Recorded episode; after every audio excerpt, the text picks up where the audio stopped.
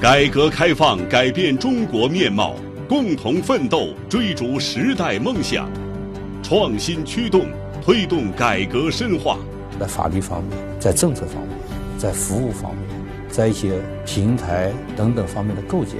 都要让他们感觉到从事科研活动能够心无旁骛。因地制宜，打赢脱贫攻坚。养牛还是养羊？养多大的规模？种什么？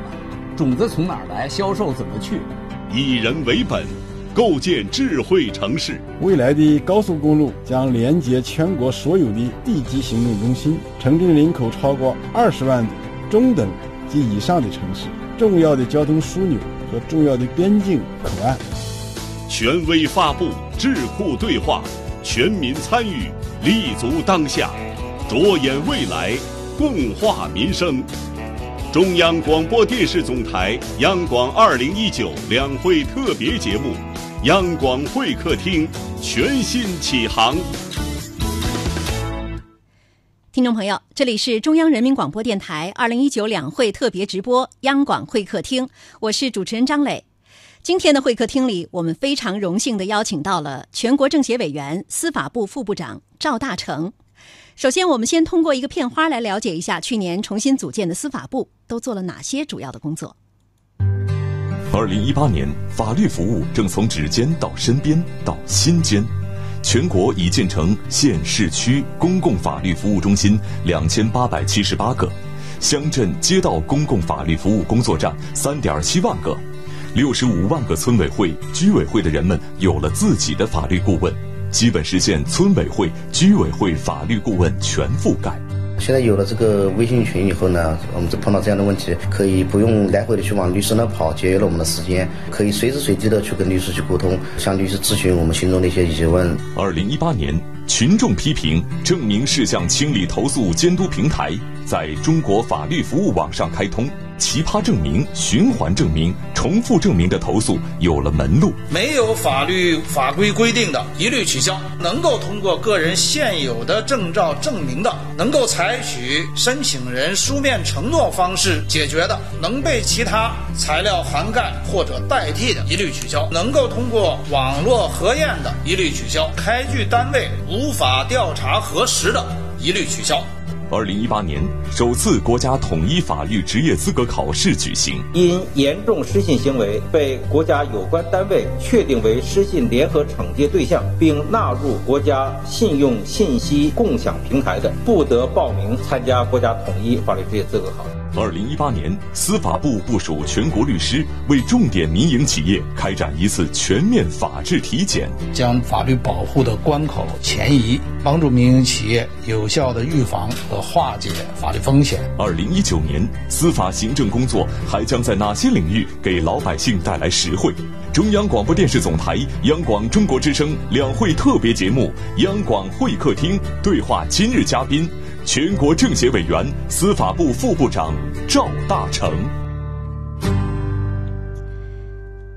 今天我们请到的嘉宾是全国政协委员、司法部副部长赵大成赵委员。刚才我们了解到司法部去年的一些亮点工作，这里面呢就有一些工作是赵委员分管的领域，也是他非常熟悉的。另外呢，赵委员也是我们中国之声的老朋友，他曾经在二零一六年、二零一八年两会期间都来到我们直播间做客。赵委员非常非常欢迎您第三次做客我们的节目，来跟听众朋友打个招呼吧。中国之声的听众朋友们，大家好。我是全国政协委员、司法部副部长赵大成。嗯，呃，赵委员，您在司法系统工作很多年了哈，尤其是对司法行政工作，可以说对您来说是如数家珍。那二零一八年呢，司法部进行了重新的组建。那么老百姓是如何认知的？老百姓眼中的司法部究竟是什么样的呢？我们先来听听记者的街头采访。他们的功能应该第一是关于普法宣传，第二个还有一个就是关于法律法规的。调查研究和制定，第三个关于依法治国这一方面工作的推进，也应该是与司法部有关系的。我对司法部了解不是太多，但是在咱们每个地区都有很多的司法立法部门，保障老百姓生活中的方方面面。我想呢，这些应该跟司法部都是密切相关的吧。感觉司法部就是没有具体的处理或者实施什么职权，感觉有点像归档啊，或者是做一些决策之类的。然后法院和检察院应该就是属于下面的这种具体实施的这个这个职能部门。司法部呢，其实很重要，有一个就是律师公证了，比如说我们签一些比较重大的合同啊，呃，另外一个呢，普法方面吧，也也很重要。嗯，赵委员听了刚才的采访，您怎么看？刚才这些采访啊，说明我们绝大多数的听众对司法工作是非常关心的啊。当然，他们的认知呢，很多呢还是一个方面，还需要进一步的来了解。嗯，我们大家都知道，去年党中央做出了关于深化党和国家机构改革的重大的决策，按照全国人大通过的有关的方案，司法部。国务院法制办进行了重组啊，那么重组以后的司法部，概括起来呢，我们的职能是一个统筹四大职能。所谓一个统筹，就是中央依法治国办统筹协调法治工作，司法部的内设机构根据工作需要，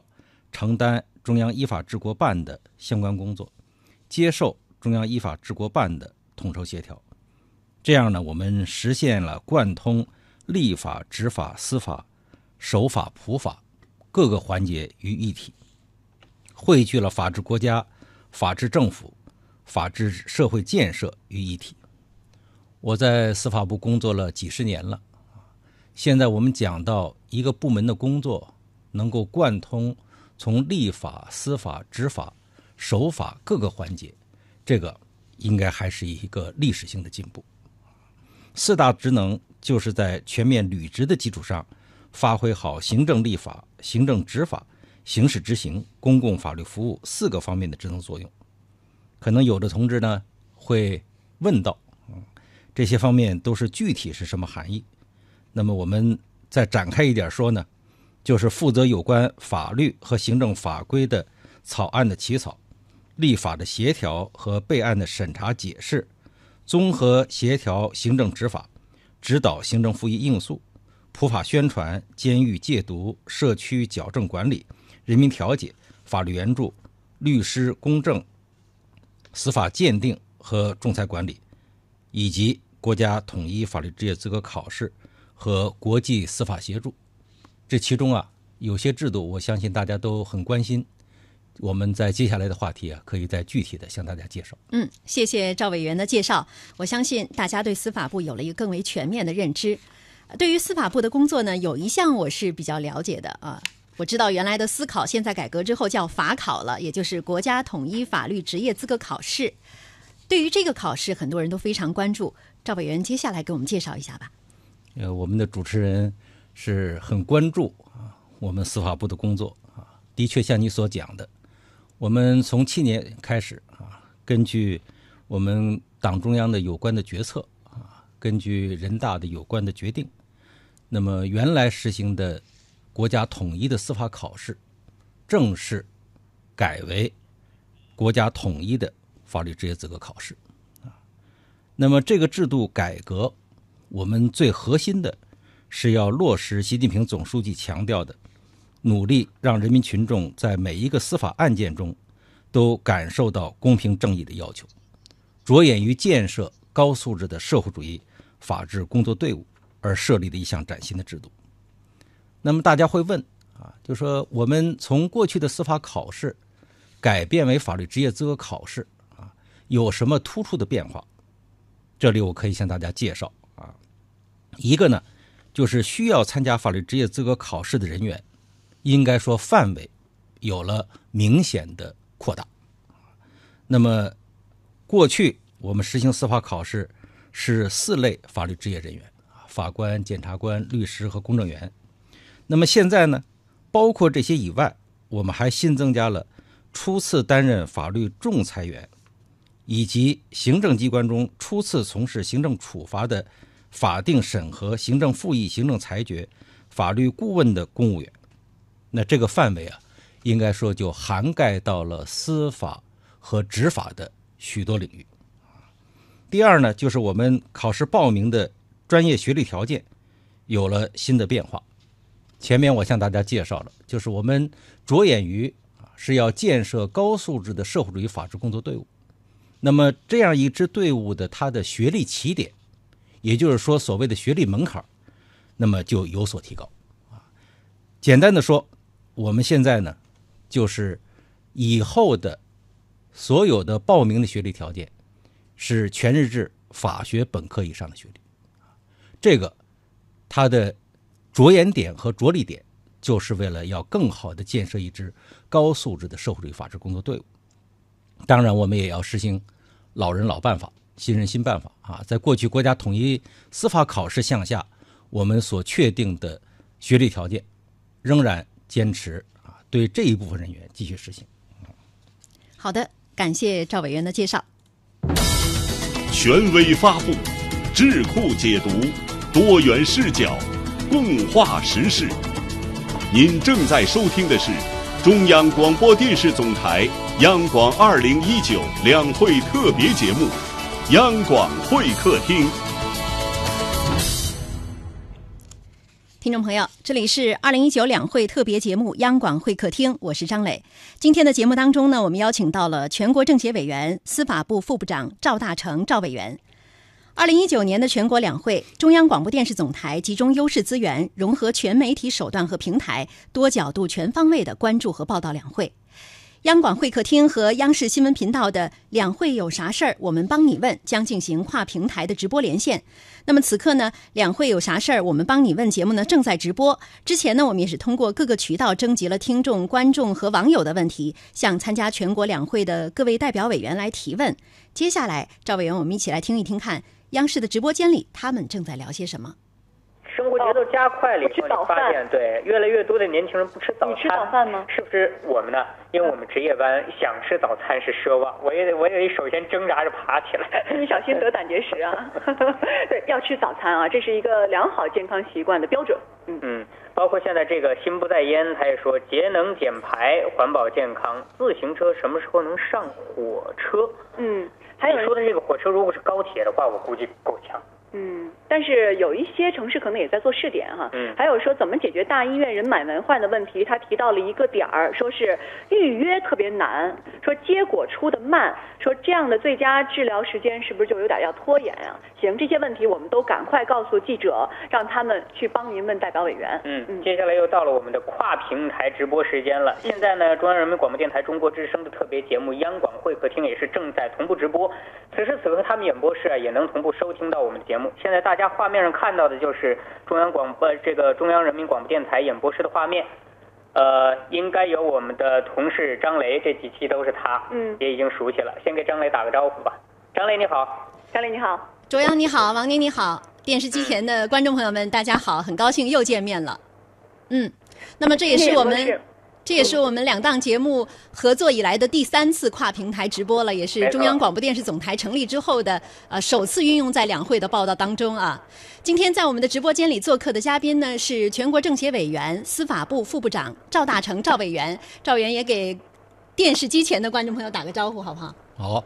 各位观众朋友好，主持人好，我是全国政协委员、司法部副部长赵大成。呃，赵部长，其实今天我们事先知道您会来到演播室哈，我们就征集了很多的问题，在这个问题当中，我们找到了正好对口您能解答的一个问题。在这之前呢，为了让所有的观众朋友更加深对这个问题的了解，我们先看一段小品的片段。这个小品也是刚刚才演完，就在春晚的舞台上。今年春晚的一个小品片段，来看看。好。悠悠。妈妈，你看看这床垫子长成啥样了？看，所有弹簧都崩出来了。我尊敬的父亲，这是我们的针灸功能。这个弹簧啊，这个弹簧，就是在夜深人静、人最放松的时候，啪，啾啾啾啾啾啾啾。哎呀，这个小品其实看的让人笑中有泪的，因为太多的家长都中招了。是的，看一遍乐一遍，然后你就会发现，哟，这就是我们的生活啊，怎么办？嗯，你看这个网友他问的就是，商家很多的不法商家盯准老年人的这个腰包，想方设法的推销一些什么保健品啊、各种药之类的，成本低，但是危害特别大。同时呢，处罚好像又够不上大家期望的力度，所以想问问赵伟仁这边，从司法角度来说，怎么样去规范保健品的市场？嗯，其实这个也非常巧啊。呃，在上一次我们的跨平台直播连线当中，全国政协委员蔡薇蔡委员他也提到，因为他是专业医生啊，专家教授，他提出的呢是医生的角度，他觉得应该，比如说子女应该更多的关注老年人的情感，包括我们的媒体呢也应该加大宣传。那赵委员，您从司法法治的角度，您怎么来看呢？对市场当中啊，宣称具有保健功能的这些产品呢，社会上有着非常多的议论啊。最集中的一个问题呢，就是认为它是虚假的宣传。那么一些不法的企业就像刚才呃主持人所讲的他这个盯住了。老年人的腰包，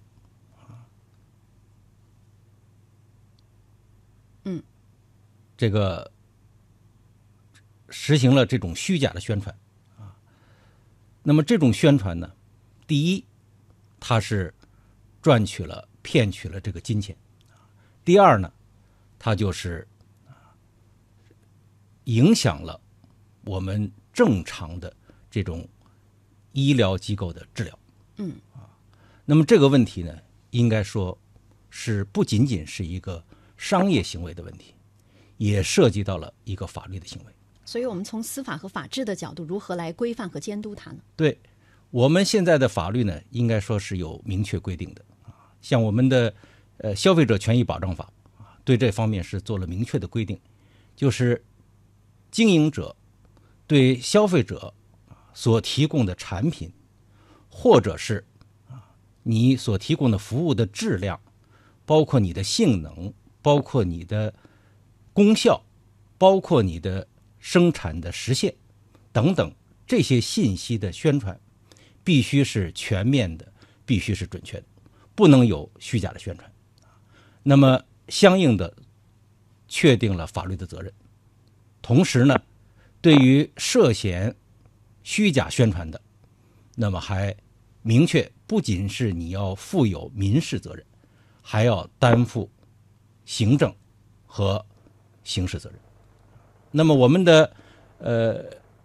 消费者权益保障法是吧？是做了这个规定。我们的这个食品安全法也都做出了明确的规定。食品安全法明确规定，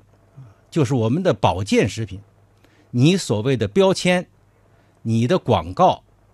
还有你的其他的标识。都不能够有这个呃对治疗医学方面的这样的语言的表述那么你同时要声明本品不能够啊代替药品，同时你的广告是要经过审查和批准的那么我们之所以这样做，织密法律，就是为了要更好的保护消费者的权益。现在呢，我们为了进一步的加强这方面的工作，呃，正在进一步的修订有关的配套的法律法规啊，就是要更好的规范企业的行为，要加大惩治的力度。我们确定这样的法律制度啊，有我们的基本的考虑啊，大概呢是有这么四条。第一条呢，就是要形成法律的震慑，要通过我们。严密的这种法律的惩治，能够使违法者却步，不能够越过法律的底线。同时呢，我们还要对于这些啊这个严重的违法者，不仅仅是要让他担负一般的民事的行为，还要担负行政刑事法律的责任。这是一个方面的考虑啊。第二一个方面呢，就是我们要。维护消费者的合法权益啊，要通过支持和便利消费者通过法律的途径，能够向违法的企业去申请索赔，维护他们应有的合法的权益，或者说受损的权益。第三一个呢，就是要发挥法治的规制作用增强企业依法经营、依法生产的这样的自觉性。我们不仅仅是要使法律成为失信者他被依法处置的依据，而且还要成为企业能够依法生产、依法经营的准则。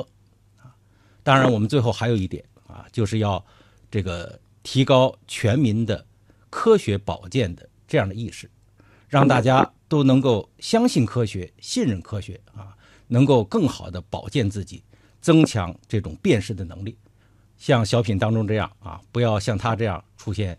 我们大家都不愿意看到的问题。嗯，那么这是赵委员的回答啊。我想，任何一个社会问题都是需要多角度、多层面的齐抓共管。呃，正如赵委员刚才提到的，包括我们媒体，我们可以加大对健康科学的这种生活知识的普及，加大对违法广告的曝光和监督的力度。我相信社会各方对这样一个问题齐抓共管。这个问题迟早会得到完美的一个解决。好，卓阳王宁。好的，非常感谢赵委员，也再次感谢我们的同事张雷，第三次了，这个交流应该是很顺畅了。你看啊，刚才无论是赵委员的回答，包括我们在这个为什么大家看了小品会笑，你会发现一个现象：保健品这一块啊，经常作为对你来讲怎么发现？通常是老权威发布、智库解读、多元视角。共话时事，您正在收听的是中央广播电视总台央广二零一九两会特别节目《央广会客厅》。听众朋友，这里是二零一九两会特别节目《央广会客厅》，我是张磊。今天的节目当中呢，我们邀请到了全国政协委员、司法部副部长赵大成赵委员。呃，刚才呢，我们跟央视进行了一个直播的连线啊。刚才说到了一些呃广告法方面的一个法制制度的改革，包括加强和规范。接下来呢，我们进入的板块叫“你不知道的二零一八”。你不知道的二零一八。其实广告也是市场层面的一个立法规范哈，我们不妨再延伸一下，赵委员，我们来说说网络。嗯，呃，这两年包括我自己在内，很多人用音乐类的 app 在听歌的时候，发现，哎，貌似没有原来那么方便了。这个方便是打引号的方便，因为我们知道很多歌曲都会因为这个版权原因无法下载或者播放了。其实这也是我们的版权相应的法规在健全啊。那赵委员这方面你们做了哪些工作？给我们介绍一下。好。你刚才说的这个问题啊，是现在许多网民也好啊，我们社会公众也好，大家都很关注的。呃，这应该说呢，和我们加强著作权的保护有很大的关系这些年，我们经过不断的努力啊，我国在著作权领域制定出台了《著作权法》、《著作权法实施条例》、《信息网络传播权保护条例》等一部法律和六部行政法规。以及若干部门的规章和司法解释，应该说是推动了著作权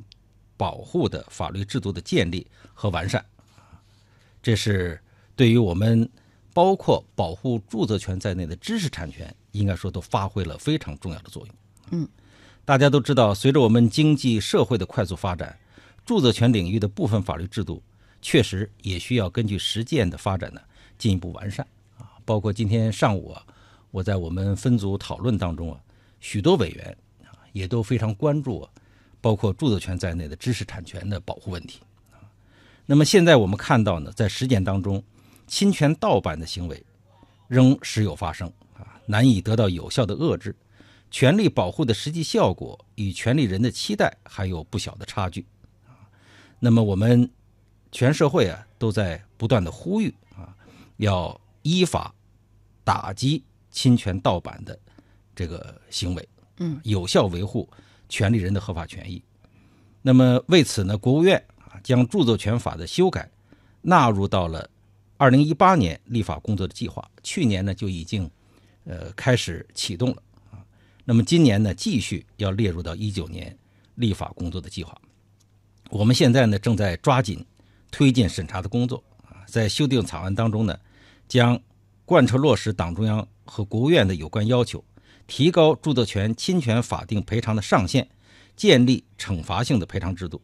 以增加侵权人的侵权成本，加大对权利人的补偿力度和对侵权行为的打击力度。嗯，所以刚才我说这个所谓的呃上网听歌方便是打引号的方便，因为它意味着另另外一个层面是对知识产权人他们的权利的一个伤害啊。是。我们说相关的法律法规建立起来了，线上的空间干净了、规范了，而线下的法治保障呢，同样也要跟得上。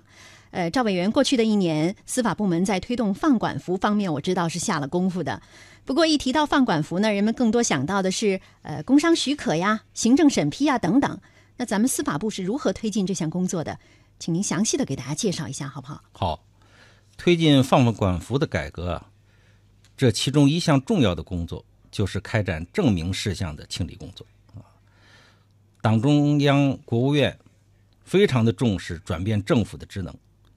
这些年来不断的推进政府放管服的改革，力除啊这个繁苛之弊，大兴便民之举。二零一八年三月，习近平总书记主持召开中央全面深化改革委员会的第一次会议，就部署深入推进审批服务便民化。要求切实解决企业群众办事难、办事慢、多头跑、来回跑这些问题。根据国务院的工作部署，司法部负责组织各地区各部门做好证明事项清理工作。我们呢也做了一些工作，首先是加强组织指导，在认真汇总研究部门、地方提出的问题和建议的基础上，出台了关于证明事项。清理有关问题的意见，指导地方和部门做好清理工作。第二项呢，就是督促取消证明事项，对国务院常务会议明确要取消的北京市提出的二十六项证明事项，会同有关部门尽快予以落实。目前，这二十六项当中的二十四项已经取消或者停止执行，另外两项属于行政法规设定。我们呢正在会同有关部门呢研究修改法规以后，就继续取消。第三呢就是设立了群众投诉监督平台，在中国法律服务网开通了群众批评证明事项清理投诉监督平台，组织专门力量处理群众反映的问题，及时在线转送有关地方和部门办理，并督促在规定时间内向群众反馈处理结果。到二零一八年的十二月二十七号，平台累计接收到群众投诉一千八百七十五件，其中反映证明事项清理的有一千零五十件，转交相关部门和地方办理。还有一项呢，就是我们减少，就是研究推行证明事项告知承诺制。告知承诺制是减少证明事项的很好的替代措施。在前期调研和听取意见的基础上，我们拿出了证明事项告知承诺制试点工作的方案，听取了各方面的意见，正在抓紧进行修改。相信随着下一步这一制度的落地实施啊，人民群众在办理有关证明事项方面将更加便捷。我们还有一项工作呢，就是取消了部分规章和规范性文件设定的证明事项。对部分规章和规范性文件设定的证明事项进行了清理。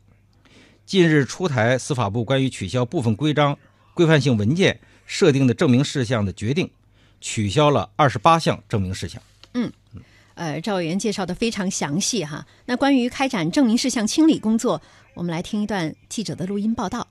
司法部部长傅政华介绍，近年来，北京、上海、江苏、浙江等八地和公安部、司法部、人力资源社会保障部等六部门，先后都对证明事项进行了清理工作，取得明显成效。实践中，一些地方和部门确实存在着奇葩证明、循环证明、重复证明等问题。有的明明有户籍簿、有结婚证、低保证，还要求开家庭关系、婚姻关系、低收入证明，重复证明一件事，实际上是把证明的责任推到群众的身上，是政府的履职履责不到位的表现。本次清理的对象是法律法规、规章和规范性文件设定的证明事项。没有法律法规规定的，一律取消；能够通过个人现有的证照证明的，能够采取申请人书面承诺方式解决的，能被其他材料涵盖或者代替的，一律取消；能够通过网络核验的，一律取消；开具单位无法调查核实的，一律取消。傅振华强调，从药方面入手。加强源头清理，坚持谁设定、谁清理、谁主管、谁负责的原则。可以直接取消的，要做出决定，立即停止执行，同步启动修改和废止规章和规范性文件程序。清理过程中还要防止断链，加强后续管理。对应当取消，但是立即取消存在困难的，应当采取必要措施，但是要确保最迟在二零一八年年底前取消。其实下大力气去推进放管服改革，有很多原因呢，都是来自于现实生活当中老百姓遇到的各种难题。比如说之前大家热议的开奇葩证明等等。除了政府自身主动的去推进法治建设，我们国家呢还设立了行政复议制度来保障人民群众的合法权益，也就是日常老百姓所说的民告官啊。那赵委员，您能给我们介绍一下行政复议的有关情况吗？好。行政复议是政府系统自我纠错的监督制度，嗯，和解决民告官行政争议的救济制度。应该说，对于我们，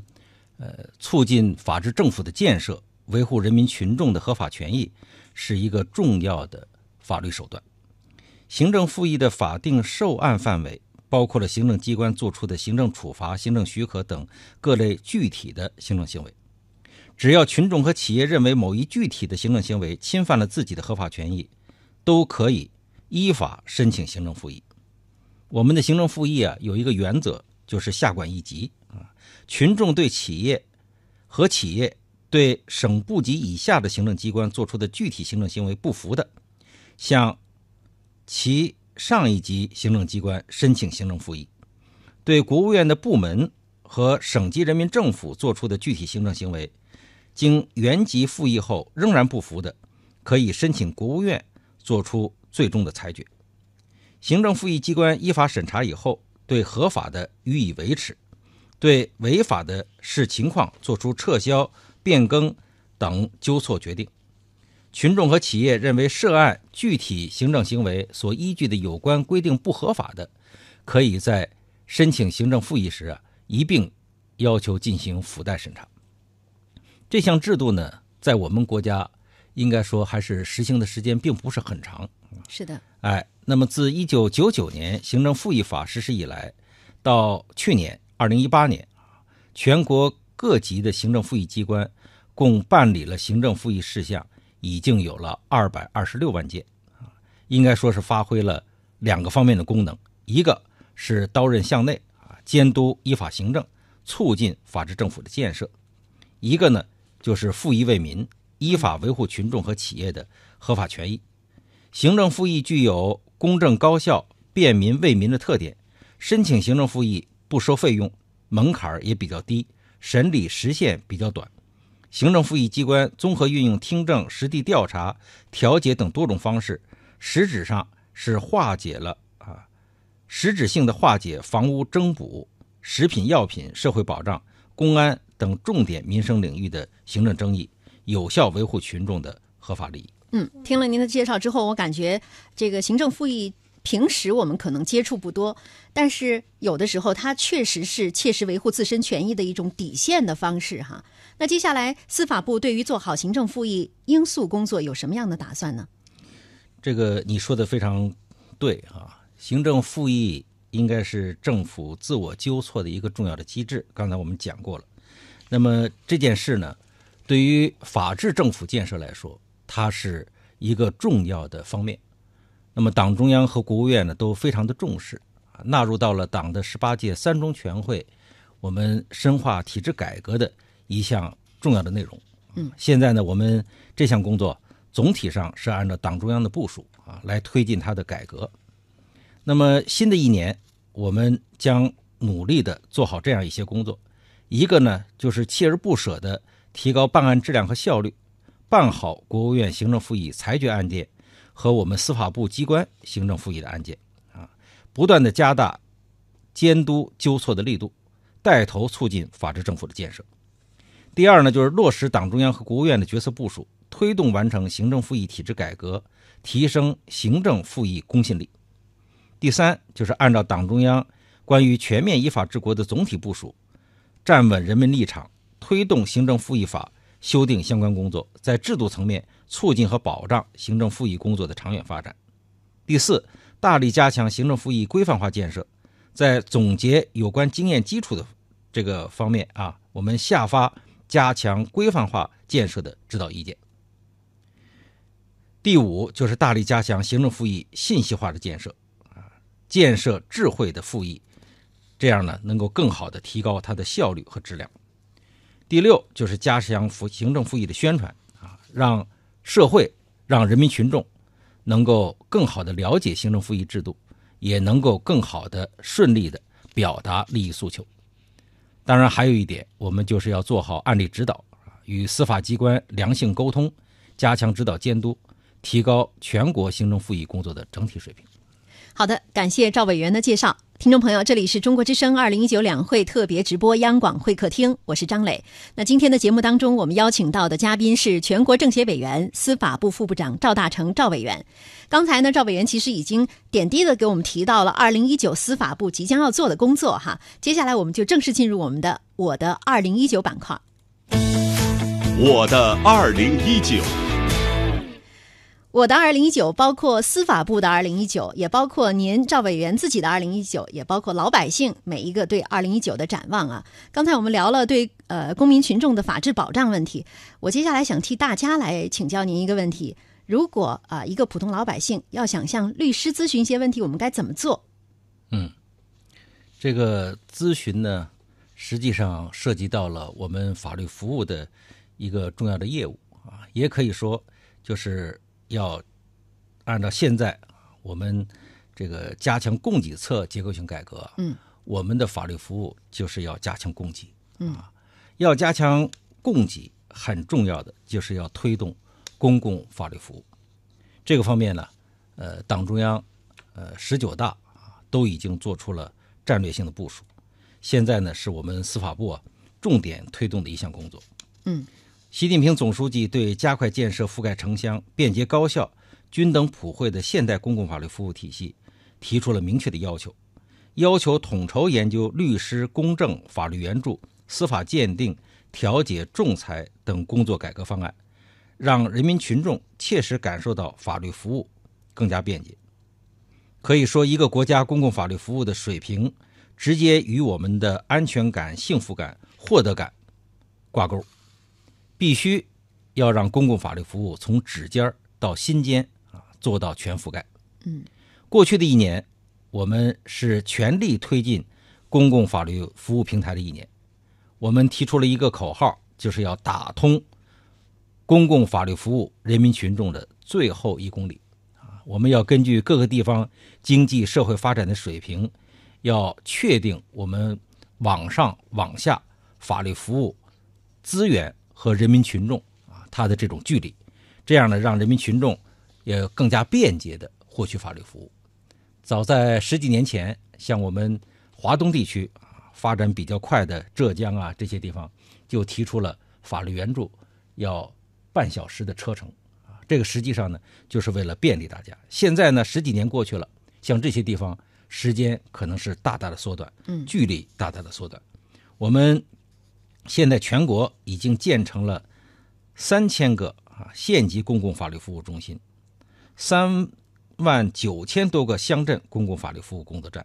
现在可以说，全国公共法律服务站的网络已经基本建成。嗯，刚才您强调的就是距离哈。那么这个法律是如何从老百姓的手指尖儿往他们的心里走的？这一路是如何走通的？我们先来听一段录音。通过微信交流，律师呢可以把我们交流的内容转换成规范的法律文书，最近，安徽铜陵市义安区武松镇城东村的村民代表张俊参与村民组土地款分配问题的调解工作有了新的进展。村法律顾问微信群里的公益律师免费提供的法律咨询服务帮了大忙，律师还主动推送各类法律知识、政策法规、典型案例。现在有了这个微信群以后呢，我们就碰到这样的问题，可以不用来回的去往律师那跑，节约了我们的时间，可以随时随地的去跟律师去沟通，向律师咨询我们心中的一些疑问，然后律师有针对性的去提出建议，让我们在以后的调解过程中呢，不用去做很多无用功，少走很多法律上的弯路。二零一八年，司法部全力推推进公共法律服务平台建设。各地组织律师、基层法律服务工作者为全国六十五万个村居担任法律顾问，基本实现村居法律顾问全覆盖。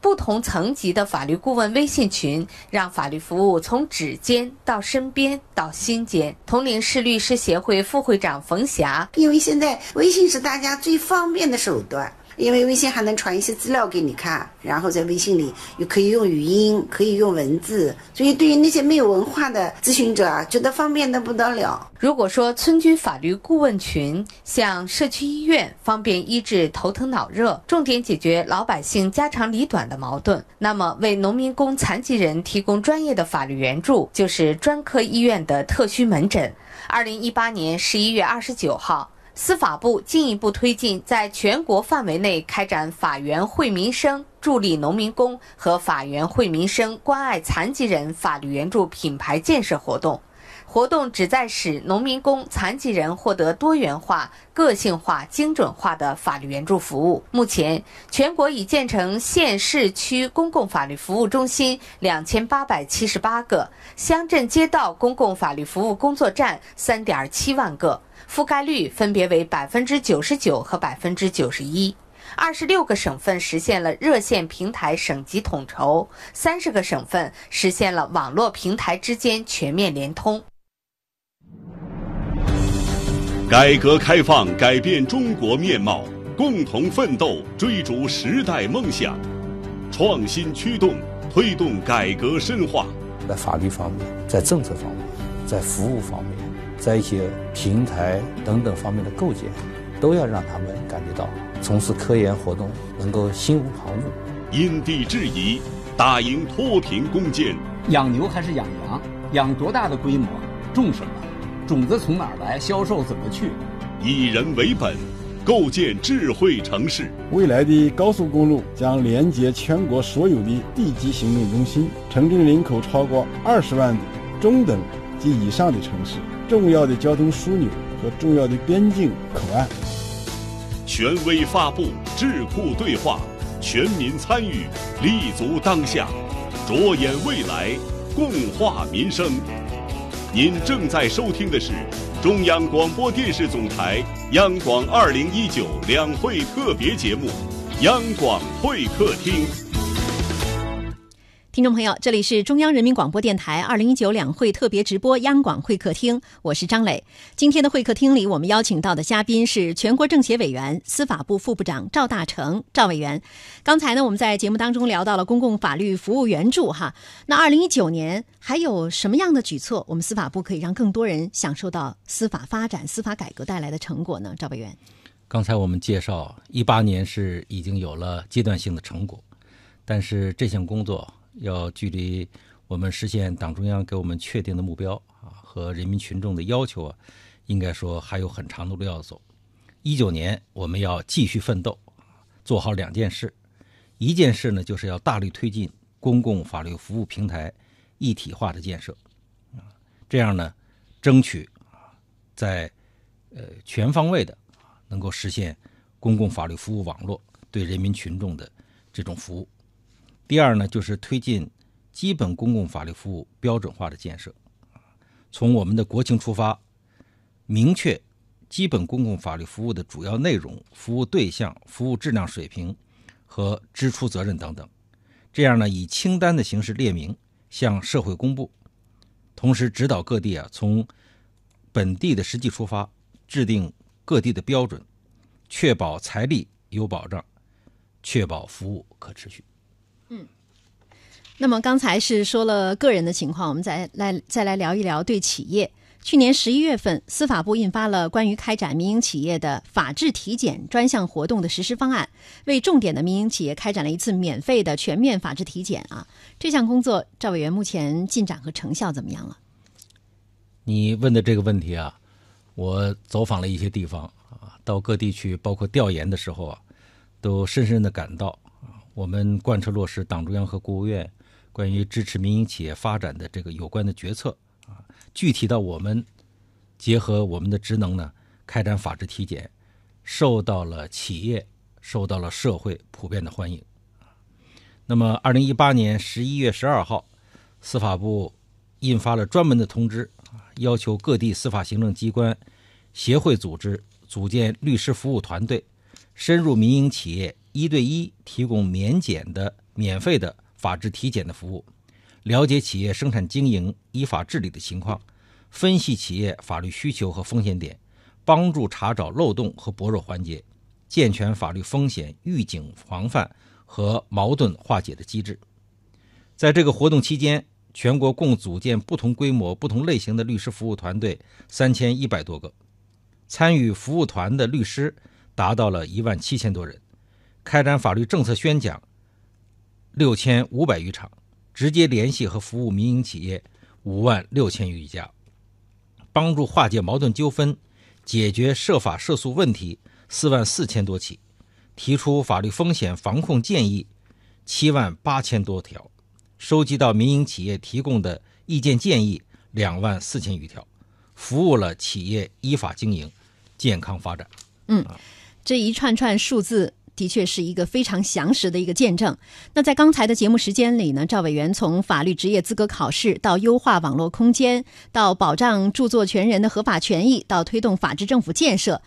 建立健全公共法律服务体系等等方面，都为我们做了权威深入的解读，同时也给我们树立了很多的信心，让我们越来越能够看到社会主义法治国家建设的步伐是越来越快。越来越稳健。接下来进入我们的另一个板块，叫“见字如面”。见字如面。赵委员在做节目之前呢，我们采访了几位和司法密切相关的人，他们当中啊，有的是在读学生，也有法律的研究者，还有一些奔波在一线的律师。他们对于我国司法改革的方方面面，既熟知于心，又真切感受到了改革的成果。接下来，我们来一起听一听他们是怎么说的，好不好？好，尊敬的赵部长您好，我叫郭胜熙，目前在中国政法大学攻读行政法学专业博士学位。我想跟您说说我这些年学习法律的感想和体会。我是二零零九年上大学开始学习法律，到今年刚好第十个年头。刚开始学习法律呢，基本满足于考试取得高分，但后来我发现，不仅要学习专业理论、法律规定。还要学习国家政策，关注时事热点，剖析各类案件和社会问题，把书本和实践相结合。以前分析一些社会问题，我们总喜欢武断地说法律制定的不好，制度不完善、不健全。但随着学习的深入，我开始从理解法律规定、包容制度不足、面向未来如何完善、如何解决问题的角度去思考和分析，并提出自己的想法和建议。随着全面依法治国的推进，包括司法改革在内的各项改革进入深水区，需要攻坚克难、敢啃硬骨头的决心和勇气。我和我的同学们会扎实学好理论，勇于实践探索。将来不论做什么工作，都会坚定对法律的信仰，对公平正义的追。求不忘初心。尊敬的赵部长您好，我是中国计量大学的张云教授，我一直在深度参与计量法的修订。去年七月，司法部启动了计量法送审稿修订稿公开征求意见程序，全国各地各部门提出了近两百条意见，进一步提高了修法的质量和效率。司法部科学立法、民主立法、依法立法。值得肯定，希望司法部能在未来的立法修法过程中，进一步广开言路，集思广益，不断完善中国特色社会主义法律体系。我也真心希望中华人民共和国计量法能尽快修订完成，为计量法治的发展做出贡献。我更希望司法行政机关能通过各种老百姓喜闻乐见的形式，普及法律，让大家都能遵法、守法、学法、用法。祝您工作顺利，祝我们的司法改革取得更多成果。尊敬的赵部长，您好，呃，我是北京志诚农民工法律援助与研究中心的执行主任石福茂律师。前几年，您曾到我们农民工中心视察指导工作，我们深受鼓舞。中心成立以来，我们共为八万三千余名农民工提供咨询服务，为一万三千余名农民工提供免费的代理服务。帮助农民工讨回了工资、工伤赔偿款超过两个亿。我清楚的记得我办理的一个见义勇为的工伤案件，您在央视《今日说法》做了点评。在司法部的领导下，在中国法律援助基金会和全国律师协会的支持下，全国建立起四十多家类似于北京农民工中心的专科事儿、急诊事儿的法律援助专门机构，培育专职公益律师一百六十多人，法律咨询受益人数超过了六十五万人，办理案件超过四万三千件，切实帮助农民工挽回经济损失八亿。五千万元，请赵部长放心，我们将坚守法律阵地，做好农民工维权工作，为精准扶贫、构建和谐社会、法治社会继续努力。赵委员听到他们的这些满怀感情的话语，我其实特别感动，体会到每一个法律人或者说每一个和司法相关的人对司法体制的信心和感情。您，我相信感情更为充沛了。您怎么看他们写的这几封信？我听到了这三位。听众的发自肺腑的这些声音呢，应该说非常的感动，非常的受触动。嗯，这三位应该是我们这个社会关注全面依法治国的这样的广大人民群众的一个缩影。他们三位有的是我们现实的一起的奋斗者，也有的是我们今后未来的年轻的奋斗者啊。我们非常感谢大家对全面依法治国的高度的重视和积极的响应。全面依法治国是一项伟大的系统的工程，需要我们一代一代人不断做出努力，需要我们中国有更多的高素质的这种人才去保障它、去推动它。希望有更多像我们刚才第一位啊这个学子这样的。去努力的学习，去锤炼本领，投身我们伟大的社会主义法治事业，需要社会各界的广泛参与，